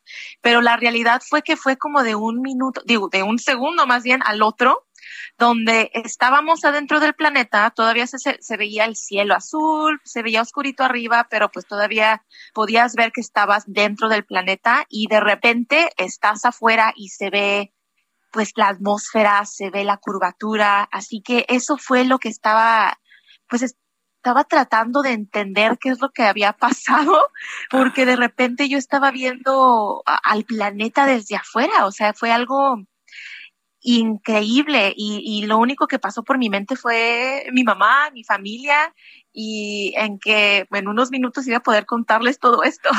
Sí, bueno, en el momento que nos los platicas nos llenamos de emoción, porque tú lo sabes, Katia, quienes tenemos más años que tú, por supuesto, en algún momento soñamos con ser astronautas. Yo no creo que exista ser humano que no ha soñado desde que se hacen los viajes al espacio en la década de los 60, la década de los 70, desde que llegó el primer hombre al espacio, luego las eh, incursiones del programa Apolo. Todos hemos soñado con ser astronautas en algún momento, pero pocas veces conocemos y tenemos comunicación con alguien que lo ha vivido, que lo ha sentido, que lo ha respirado. Eh, me imagino que estás interesada en volver a experimentar algo así y no sé si ha cruzado por tu mente ser la primera mujer mexicana que pise la superficie lunar. Esa es exactamente mi próxima meta. ¿Quieres ir a la luna? Sí, sí, sí, sí. Después de esta experiencia eh, me he dado cuenta que pues efectivamente es un muy buen sueño eh, y quiero regresar. Sí, yo, estoy seguro que sí. Quiero decirle al público que esto que has vivido, Katia, no ha sido producto de la casualidad, ha, sido el resultado de mucho esfuerzo en tu vida. ¿Cómo nos puedes resumir, sobre todo para los chavos que te están escuchando, eh, lo que has hecho en tu vida para tener este primer logro que estoy seguro será el primero de muchos en tu carrera en el espacio? Claro que sí, pues yo comencé con un amor por la ciencia, la tecnología, el espacio y desde niña yo me ponía a estudiar por mi cuenta. Cuando no me estaban enseñando lo suficiente en la escuela, yo me ponía en la computadora y me inscribía en, en clases de astronomía, de ciencia, porque yo quería aprender más. Y cuando estaba en la preparatoria decidí estudiar ingeniería Así que primero fui a lo que se llama en Estados Unidos un colegio comunitario, donde vas por 12, 3 años y después de eso puedes transferirte a una universidad. Después de eso, ah, me gradué de la Universidad de California, Los Ángeles, pero antes de eso me ofrecieron un trabajo como estudiante en la NASA. Así que duré casi, como cuatro años en la NASA, también como ingeniera a tiempo completo después de mi pasantía. Me ofrecieron un trabajo seis meses antes de mi graduación de la universidad porque pues estaba haciendo un muy buen trabajo. Y estando ahí trabajé en cinco misiones de la NASA. Durante este tiempo fue cuando apliqué para esta organización que se llama Space for Humanity, que quiere mandar a, a personas de todo el mundo a que tengan esta experiencia y fui seleccionada entre siete mil personas. Sí, e, eso es algo sorprendente, pero vaya, insisto, no fue casualidad, es decir, tu, tu trayectoria es lo que dio soporte, ¿no? A esta elección, Katia. Así es, exactamente. Y también mi liderazgo, porque yo he hecho mucho trabajo apoyando y ayudando a las mujeres y niñas interesadas en la ciencia. Entonces vas a tener una doble labor, consolidar este deseo de poner el nombre de, México en la luna, por supuesto, y además ayudar en la tierra, ¿no? A, las niñas que así lo necesitan. Katia. Sí, sí, sí, sí, claro que sí, porque pues como yo digo, de nada sirve inspirar a, a, las niñas y a las mujeres de, de México, sino también trabajamos para darles esa venida para que lleguen. Oye, te reuniste con Marcelo Ebrard allá en la ciudad de Los Ángeles. ¿Qué te dijo Marcelo Ebrard en ese encuentro, Katia? Sí, sí, sí, fue, fue una reunión muy interesante, especialmente porque durante esta plática pude, pues pude platicarle sobre mi experiencia, pero también lo importante que es apoyar a, los estudiantes y apoyar a, las personas de México que tengan estos sueños. Así que, pues, planeamos un futuro en, México, donde espero que vayamos a, pues, proporcionar mucho más apoyo. Vaya, sí, ya, me imagino por dónde va la propuesta, ¿no? Que tú, que tú ayudes, ¿no? A que haya más ciencia en México en el futuro. Pues Katy Chazarreta, ha sido un enorme gusto platicar contigo en estos minutos. Que no sea la última. Yo te invitaré en una oportunidad futura a seguir platicando sobre este deseo de, de, la ciencia para muchos jóvenes. Necesitamos prender esa flama y agradecerte infinitamente esta comunicación con el Heraldo. Gracias, Katia, y te abrazo desde aquí con, con mucho afecto. Muchas gracias. Gracias, Katia. Hasta la próxima. Katia Chazarreta, primera mexicana en visitar el espacio. Escucha las noticias de la tarde con Jesús Martín Mendoza. Regresamos. Continúa Heraldo Noticias de la tarde con Jesús Martín Mendoza.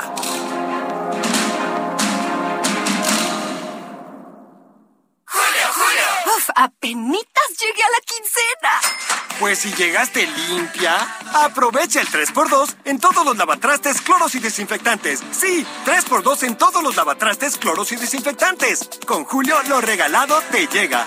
Solo en Soriana. A junio 9. Aplican restricciones.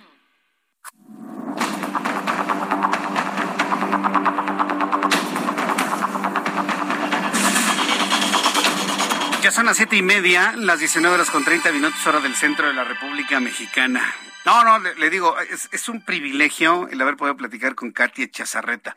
Voy a seguir platicando con ella. O sea, no, no creo que fue una entrevista de hoy, que quién sabe para cuándo, ¿no? Este, yo, creo que este, este encuentro, mire, el asunto de la política es transversal a muchas cosas.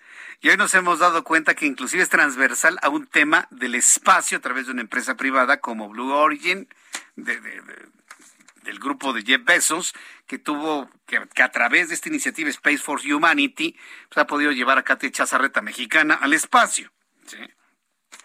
Pero la política es transversal a todo, inclusive en los Estados Unidos. Y hay un ofrecimiento de Marcelo Ebrard para que Katia Chazarreta se involucre en la eh, en el desarrollo de la ciencia en nuestro país, asunto que en este momento está totalmente acabado.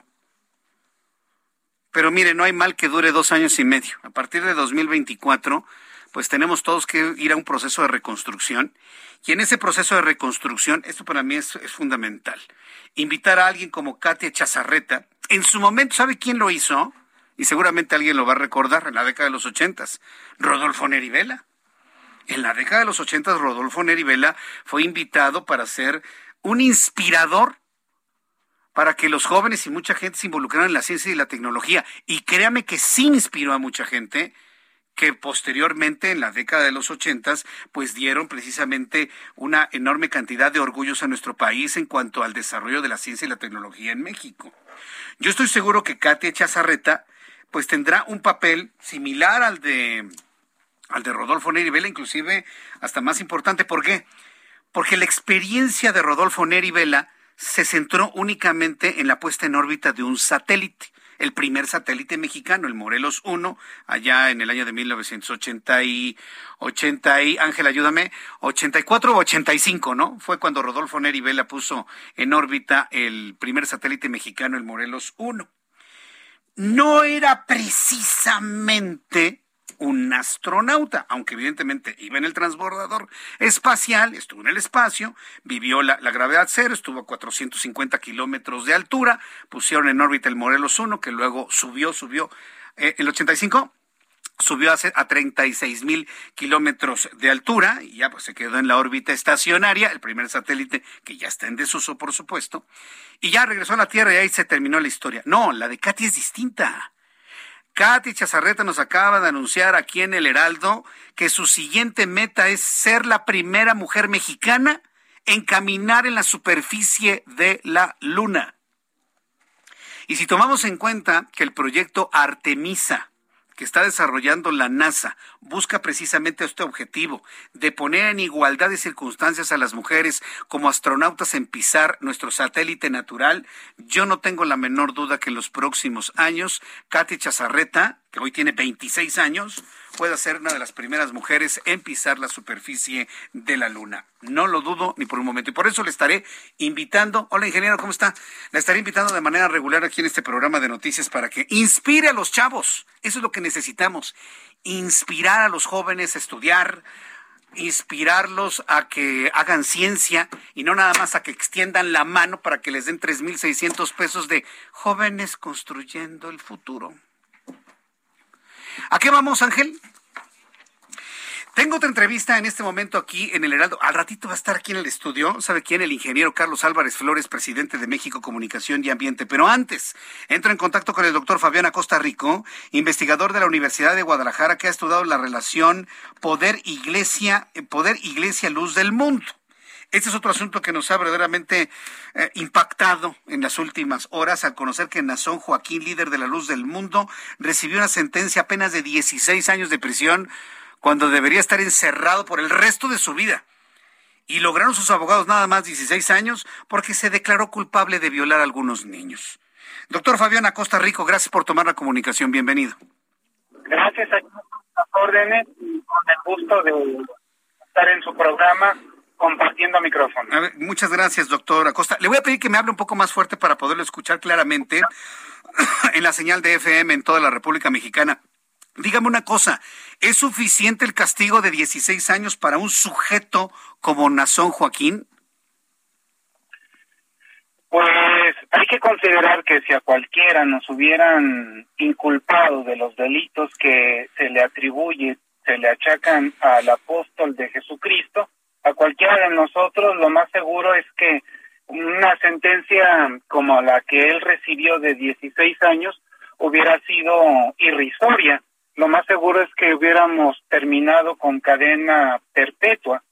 Pero pues aquí habría que felicitar el equipo de abogados que estuvo asesorando, que estuvo guiando precisamente en su proceso al apóstol de Jesucristo, como lo denominan los seguidores de la luz del mundo. Mm. Hay que hay que entender que pues eh, como bien lo dice Daniel Bell en su obra eh, las contradicciones culturales del capitalismo, pues a pesar de que constitucionalmente o en los regímenes liberales se supone que todos somos iguales, pues las diferencias económicas, las diferencias sociales siguen prevaleciendo. Eh, hay una, un enorme debate en, la, en las redes sociales, doctor Fabián Acosta, sobre el papel que juegan los seguidores de Nazón Joaquín. inclusive sabemos que aquí en México, por razones que todavía no se han explicado, se prestó nuestro Palacio de Bellas Artes para rendirle un homenaje a este sujeto, Nazón Joaquín, y este, bueno, han sido señalados varios políticos mexicanos de tener cierta cercanía con este personaje. Yo lo que le quiero preguntar es, ¿cuál es la responsabilidad de los seguidores y algunos muy cercanos de Nazón Joaquín ahora que conocemos su verdadero rostro? ¿Qué es lo que usted piensa? Mire, aquí hay que entender que el Estado mexicano siempre ha tenido una buena relación con la luz del mundo y esto, para esto bastaría con hacer un poco de historia.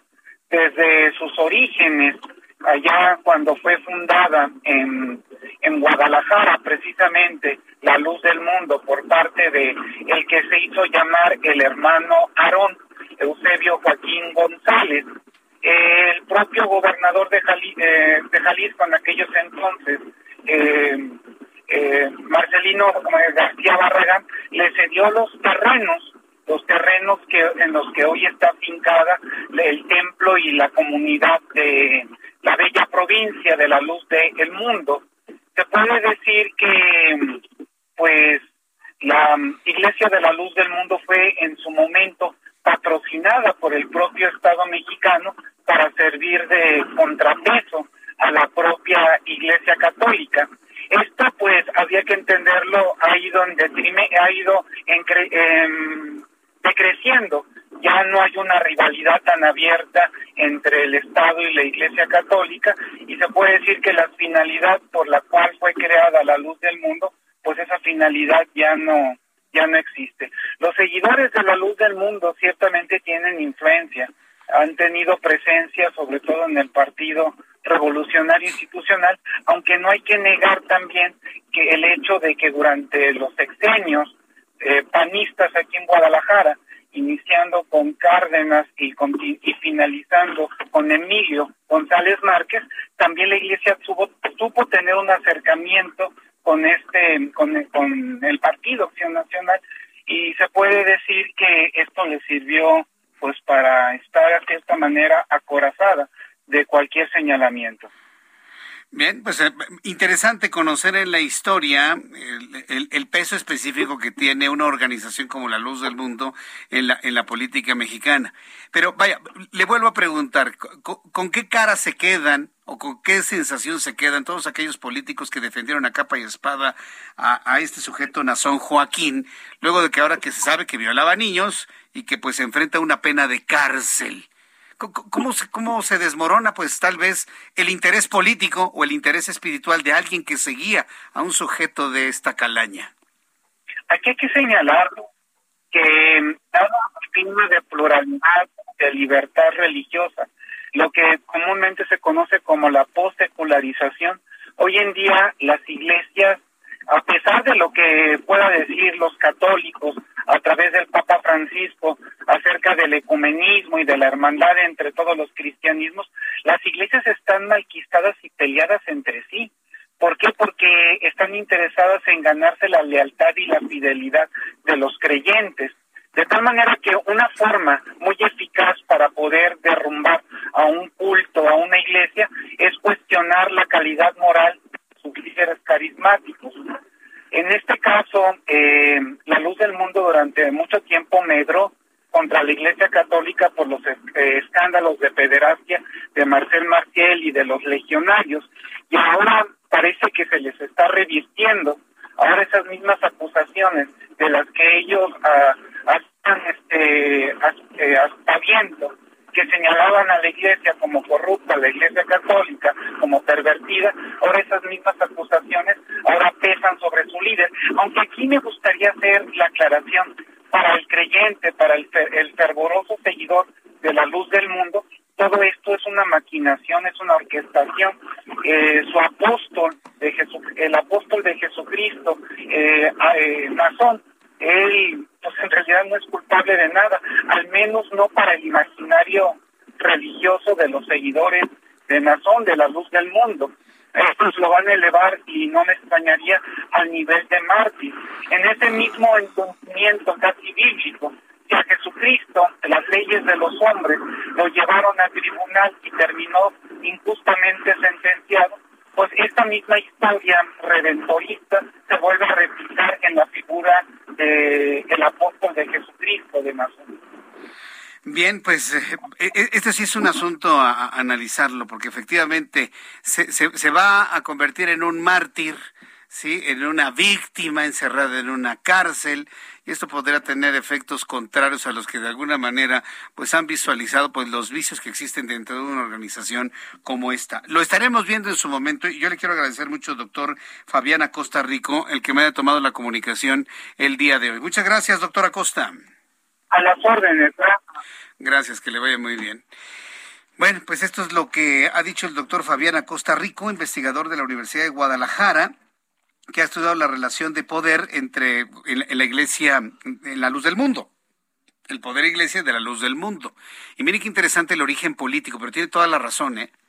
Más, más que un líder espiritual o religioso, que se, que se nombra apóstol de Jesucristo, para empezar, el nombrecito es, es producto de una profunda ignorancia porque los que somos católicos somos católicos apostólicos y romanos. Entonces, todos los 1.300 millones de católicos que hay en el mundo somos, por el hecho de serlo, apóstoles.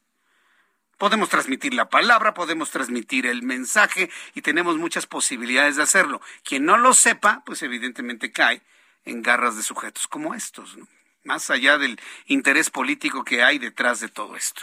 Bueno, son las 7.43 horas del centro de la República Mexicana. Ya está listo, ya se encuentra aquí el ingeniero Carlos Álvarez Flores presidente de México Comunicación y Ambiente. Y lo puede ver usted a través de nuestra transmisión de YouTube en el canal Jesús Martín MX. Ingeniero, qué gusto saludarlo. Bienvenido. Muy buenas noches. Muy buenas noches, Jesús Martín. Ya sabe la noticia, ¿no?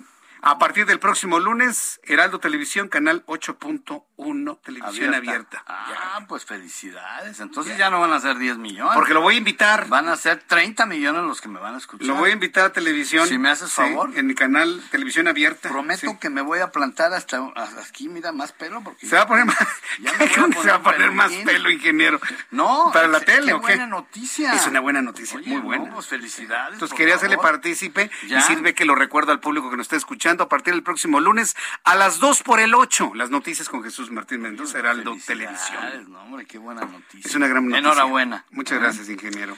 Bueno, pasó el 5 de julio y todo el mundo pensando, ¿cuántos va a ganar Morena y cuándo? El 5 de junio. Sí, el 5 de junio. El ah, o sea, apenas la... Sí, Pero nadie se acordó que el 5 de junio, desde hace 50 años, apenas 50 años, se conmemora el Día Mundial del Medio Ambiente. No me Pues diga. aquí, ¿cuál medio ambiente? O sea, medio ambiente en México con 40.975 miserables millones que asignó para este año el gobierno del señor López O sea, no alcanza ese dinero. No, pero 40 mil, fíjate, nada más para que tengamos, ya lo dije, pero lo voy a repetir, 38 mil veces más es lo que invierte Alemania en un territorio seis veces más pequeño. ¿Cu- ¿Cuántas veces más? 38 mil. No puede ser, en serio. Bueno, porque mira, el Producto Interno de Alemania en el 2020, se está en la web, es de 3.086 billones de dólares. Y ellos más o menos destinan el 2% de su Producto Interno bruto a la protección del medio ambiente y de la salud de los, Los alemanes. de los alemanes. Pero aquí como vivimos en México, bueno, aquí tenemos un gobierno diferente, muy diferente, que pierde en el caso de Pemex, solamente el año pasado perdió 224.400 millones de pesos nuestros. Y la CFE perdió 95 mil. O sea, suman 320 mil millones de pesos perdidos solamente en el 21 y el gobierno federal asignó 40 mil 975 millones al medio ambiente. De manera pues que México no tiene nada que festejar. México yo creo que es de los peores países del planeta que no quieren proteger el medio ambiente, no quieren proteger su biodiversidad y sobre todo, pues no quieren proteger la salud de los mexicanos, porque toda la contaminación del agua, del aire, del suelo y de los alimentos, pues repercute en enfermedades, en cáncer, en sufrimiento, en muertes, en desgracias, leucemia. Tres mil niños menores de 15 años mueren cada año en México y más de 100 mil, ya rebasamos los 100 mil muertos de cáncer. Entonces, nada más por los que no han leído la noticia, la señora Sheinbaum anunció ayer una inversión de 77 mil millones en total de todo lo que ha invertido en la nueva forma de transporte. Bueno, está bien. Le faltan 500 trolebuses, le faltan 200 kilómetros. Bueno, voy a dejarlo en la ciudad en 200 kilómetros más de metro. Y luego necesitamos otros 500 kilómetros para que llegue el propio metro a Pachuca, a Toluca, a Puebla y a Cuernavaca. Porque si tú vives en Cuernavaca, o vives en Toluca, en Pachuca o en Puebla, pues te subes al metro en la esquina de tu casa en Puebla y llegas y te bajas en el zócalo de la Ciudad de México. Como por Metro qué? a Puebla, metro a Pues, ¿por qué Pachuca, no? metro a Toluca, ¿Por qué no? metro a Cuernavaca. Claro. Un tren, necesitamos trenes, necesitamos transporte eléctrico limpio. Ah, que las termoeléctricas, bueno, pues este, yo quisiera que fueran nucleoeléctricas. Pero ya lo dijo, ya lo dijimos aquí, 400 milloncitos de dólares y con eso se acaba la contaminación de aquí de Tula, para empezar, ¿no? ¿Verdad que las nucleoeléctricas son la respuesta? las. Yo debería tener un carro nuclear, un carro, y debería tener un reloj nuclear. Con una milésima, con un nanogramo de uranio aquí, yo podría tener mi reloj mil años funcionando y estos focos, pues diez mil años. O sea, pero las petroleras han hecho bien su trabajo. ¿Por qué? Porque ellas han detenido la energía nuclear. Porque primero es el petróleo, primero te envenenas, primero las siete petroleras del mundo. Primero es el petróleo. Oiga que nos envenena, primero es el petróleo. El plástico, pues si acaso los plásticos, mira, este es el petróleo. Este unicel. Este vasito de unicel que le acabo de dar es petróleo. Es petróleo vil. Y está Pero- tomando agua de él. Pero lo que voy es a esto. Bueno, pues es que me gustaría que me hubieran dado uno de cristal, ¿no? bueno, le prometo pero bueno, unos de entonces cristal. el tema es este. México no protege sus recursos naturales. México no tiene una verdadera conciencia de lo que significa nuestra casa, el agua. No hay agua. Ya viste al jovencito Samuel Riz, ¿verdad? Samuel García. dijo, Samuel García. Oiga, pues yo no soy el del agua, es la con agua, yo no soy el de la luz, SFE. ¿Y entonces para qué están los gobiernos estatales? Entonces no necesitamos gobernadores. Si el gobernador no tiene ninguna facultad ni en agua ni en energía, pues entonces borremos el gobierno estatal y que sea nada más. Yo quisiera que nada más hubiera un gobierno en México, ¿eh? Eso de los tres niveles. No, un solo gobierno, o cuando menos ambientalmente hablando, una sola entidad ambiental que regule y controle todos los problemas ambientales. Porque aquí que la Profepa y que los estatales y que el municipio y que la basura, tenemos un mugrero de basura en este país, ¿verdad? Pero ahí vienen cosas buenas, ¿eh? Ya, de- no, ahorita no me autorizaron a decirlas, pero te tengo cosas buenas en la basura próximamente. No me diga, es lo que yo pienso. Buenas cosas, muy buenas cosas, nada más que ahorita me dijeron, "Ch, ch, ch, espérate, deja que se... Es lo que estoy pensando. Sí, sí, vamos a transformar, bueno, bueno, van a transformar la basura en algo, bueno, bien, una solución muy buena y sobre todo para un país tan pobre, digo tan pobre para la basura, porque el gobierno federal no invierte ni un centavo ni lo va a invertir. Primero es la Dos Bocas, primero es el Tren Maya, primero es el Chaifa, o sea, primero todo lo que quiere el Chaifa? Chaifa, sí, la bodega esa de aviación. Pero entonces, el medio ambiente, ya hablamos aquí de que no destina más que 2.440 millones para la CONAFOR. No le alcanza a CONAFOR para estar en todo el país apagando los incendios. ¿Sabes cuántos incendios hay ahorita? Como 80 ahorita, en este momento. 80 incendios. Estamos quemando 40 hectáreas por hora. Ahorita, ya se quemaron, ahorita en lo que yo hablé, ya se quemaron 10 hectáreas. Ahorita en lo que platicamos. Porque no tenemos ni prevención, ni educación, ni dinero. El programa que teníamos de prevención de incendios eso, eh, pues, ya se terminó. fue todo eso, porque primero son otros objetivos, otras metas de este gobierno. Entonces, la invitación es que si me está oyendo la señora Claudia Sheinbaum, yo le mando un saludo. Y si ella va a ser la candidata, y si va a ser la presidenta de México, bienvenida. Pero que le que ponga, que asigne recursos al cuidado del medio ambiente, porque es cuidarnos a nosotros mismos. Y sí le sabe la doctora eso, al pues, tema del medio ambiente. que Hay que quiera, reconocerle. Que finalmente. quiera y que lo haga y adelante. Yo no estoy peleado con nadie, estoy peleado con la contaminación, eso sí. Estoy peleado con la contaminación. Por eso digo, yo le reconozco esos trolebuses que está metiendo, qué bueno. Los quitó Ebrar con Camacho Solís, que porque estaban viejos. Y metieron 60 mil combis y Sí me acuerdo, de gasolina, sí- sí me estaba acuerdo. loco. Bueno, Camacho. Entonces, ahora si va a ser Ebrar, pues que venga Ebrar, pero que ya no nos quite. Que al revés, traiga los trolebuses que quitó. Que quitó su y que haga más metros, pero ya no como la línea 12. Y que ya no inviten a Carso, ni a Ica, ni a esa bola de tramposos que no supieron hacer la línea 12. Qué vergüenza, ¿no? ¿Tú has visto que un puente en Alemania se caiga? No, no. ¿Verdad que no? Bueno, solamente en México se cae. Habrá que ver quién es el verdadero responsable, que como dijo Slim, ¿y qué querían que yo anduviera revisando los pernos o qué? Pues no, ¿verdad? Sí, Pues sí, recuerdo eso. Pero entonces, vamos al sistema eléctrico, vamos a los trenes, que tú te subas un tren aquí. Bueno, deberías irte en el tren aquí de tu casa hasta Acapulco. A ver. En tren. Mi familia, súbanse, vámonos en primera, mira. Sí. Un whisky. oh, bueno, perdón. Un tren como los japoneses, ¿no? De Ah, 250, el Shenki, eh, exacto. el Shinkansen. O el Shinkansen o, o el Rempe. Ahí en, España. Subes a Madrid y en 20 minutos estás en Al, Barcelona. al AVE, ¿no? Al Al AVE, nos subimos allá a Sevilla. Llegas en un una hora. ratito, ya, te tomaste un, un refresquito, ya llegamos, ya llegamos, bájense. Sin ruido, te duermes. Aquí tú ahorita vas a Tlalnepantla. No, ahorita voy a sufrir en salir, ¿eh? Ahorita cuando me baje del segundo piso. ¿Y esto qué es? Camiones. 10 millones de camiones. Todos con diésel sucio. O sea que yo aquí soy el único cochecito. Sí, yo ando nomás un cochecito y puros tráileres, doble remolque de esos que son mortales. Que no se ponen de acuerdo si los autorizan o no, sí, o no. Sí, no todavía. Entonces, ese es el llamado. Si va a ser la señora Sheinbaum, bienvenida. Si va a ser Marcelo Ebrard, porque yo no veo del otro lado. ¿Tú ves a alguien del otro lado? No, no, lamentablemente Ay, no. que el joven Colosio, bueno, pues, pero el joven Samuel y Colosio por el pero movimiento les ciudadano. faltan otros 20 años a esos chavos. O sea, digo que vayan poco a poco, ¿no? Como que ya van a lanzar a Colosio a la presidencia. A los 34. Eso dice Dante. No, bueno, pero Dante. Bueno, entonces la invitación es esa. Ojalá que México cambie y que tengamos más, más presupuesto para todo lo que tenemos que mejorar, regular, cambiar. Esta contaminación sí podemos acabar con ella, ¿eh? No podemos seguir pagando, parando dobles ceros. Tú como traes un eléctrico de 3 millones, bueno, pues no tienes problema. ¿De 3 Pero- millones? Pero bueno, pero, pero los que están escuchando me paran y paran y los paran. ¿Y sabes qué pasa? Que cuando tú no circulas con tu carrito, un Uber te cuesta todo. 300 pesos. Y no hay.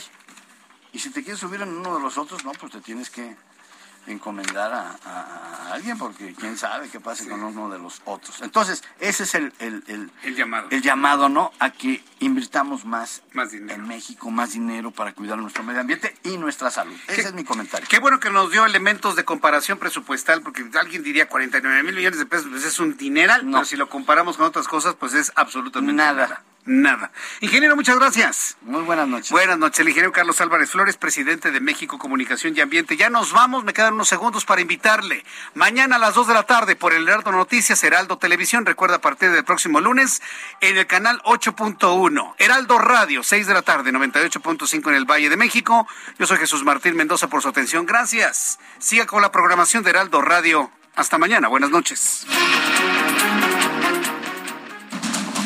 Esto fue Heraldo Noticias de la tarde con Jesús Martín Mendoza.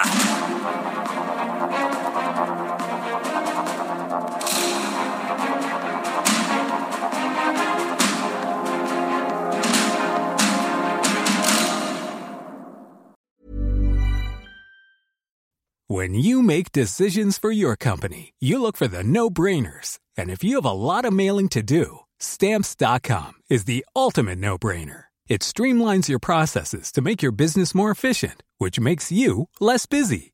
Mail checks, invoices, legal documents, and everything you need to keep your business running with stamps.com.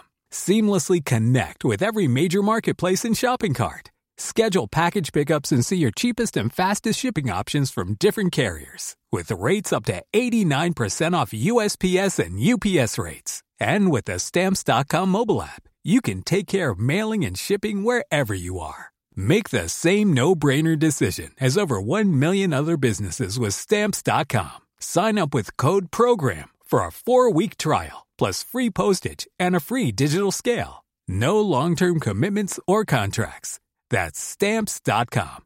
Code program.